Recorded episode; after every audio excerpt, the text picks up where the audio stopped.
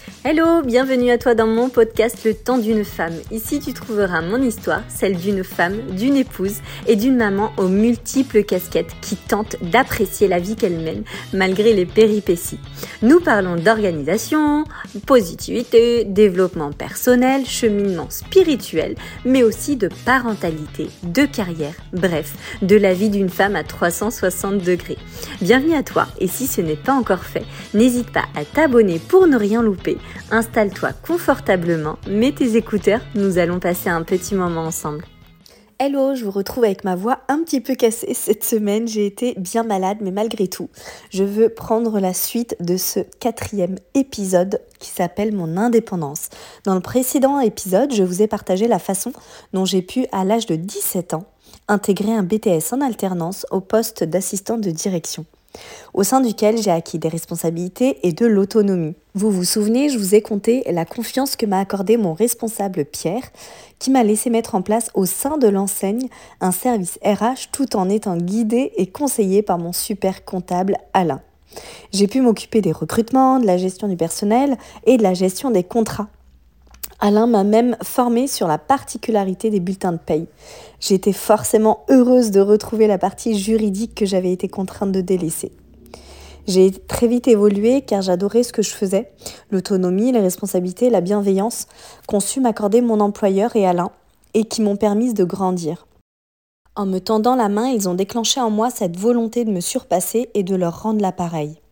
Ça paraît tellement beau d'écrire ainsi, j'aurais aimé que ça le soit, mais il est temps de vous partager également la face cachée de l'iceberg.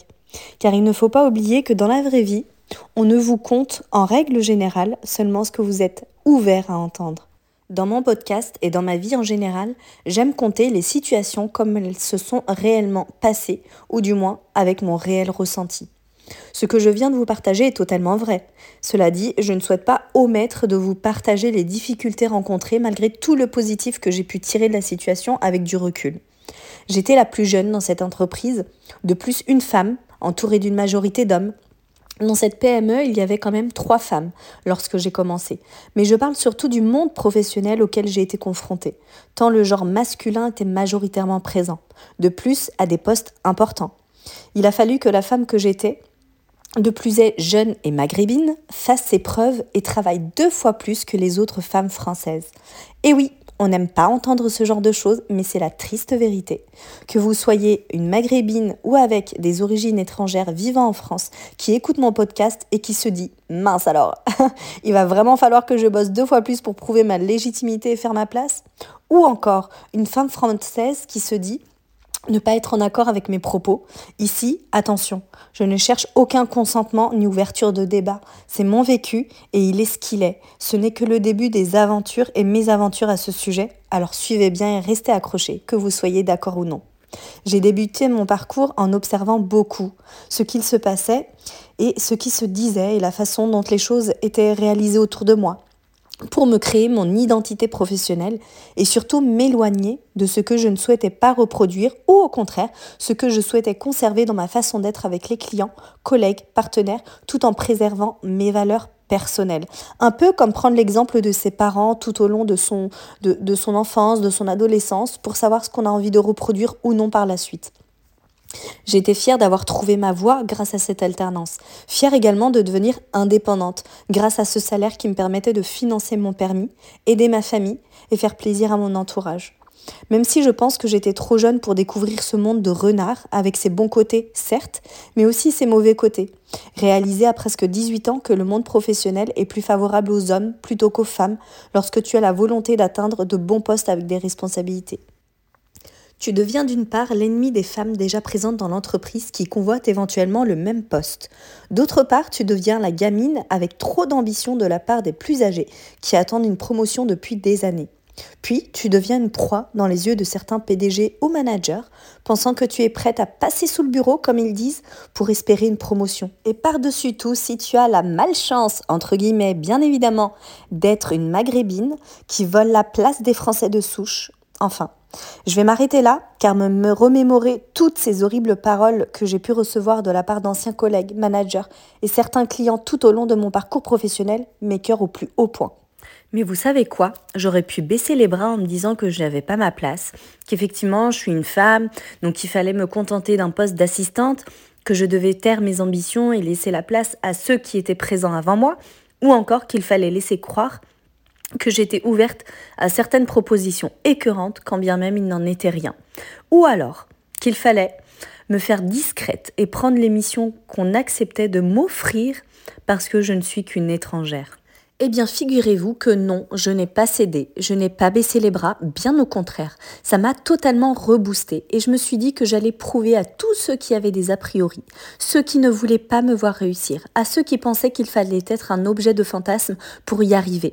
Enfin, à ceux qui pensaient qu'une étrangère en France devait se contenter de faire le ménage ou la plonge cachée au fin fond d'un restaurant, que ce n'était pas le cas. Mon pays m'ouvrira les portes et je lui ferai honneur en montrant son ouverture d'esprit face à l'étroitesse de certains humains. Que les hommes n'ont pas plus de mérite que les femmes, et quand bien même il serait difficile d'allier vie personnelle avec l'arrivée d'un bébé et vie professionnelle avec des responsabilités et des réunions en soirée, eh bien je le ferai, et je montrerai que lorsqu'on veut, on peut, et que notre réussite ne dépend que de nous. Bon, ok, on fait une petite pause de deux minutes dans ce podcast. On est bien d'accord, j'avais beaucoup d'ambition. Et me voilà un petit peu la face quant à la discrimination existante, qu'elle soit envers les femmes ou envers les étrangers, dans le monde du travail. Mais ça, je l'ai découvert bien plus tard lors de mes prises de fonction officielles. Allez, c'est reparti, on se remet dans mon aventure. Tout au long de mon alternance, j'ai senti une distance se créer avec mes amis de l'époque, car selon elles, j'étais devenue trop sérieuse. Depuis que j'avais commencé à allier travail et études, tandis qu'elles étaient comme insouciantes, appréciaient les sorties étudiantes, aimaient dépenser leur argent à tout va, pendant que moi, je travaillais deux fois plus pour prouver que j'existais et que même si mes parents ne peuvent pas me payer de grandes écoles d'avocats, je réussirais mon avenir professionnel. Je travaillais alors comme babysitter après les cours et parfois après mes journées en entreprise.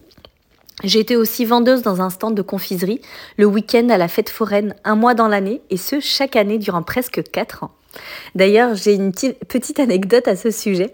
À Angers, la ville où j'ai grandi, s'installe une fête foraine chaque année au mois de novembre pour quatre semaines de gourmandise et d'amusement. J'adorais ce moment de l'année.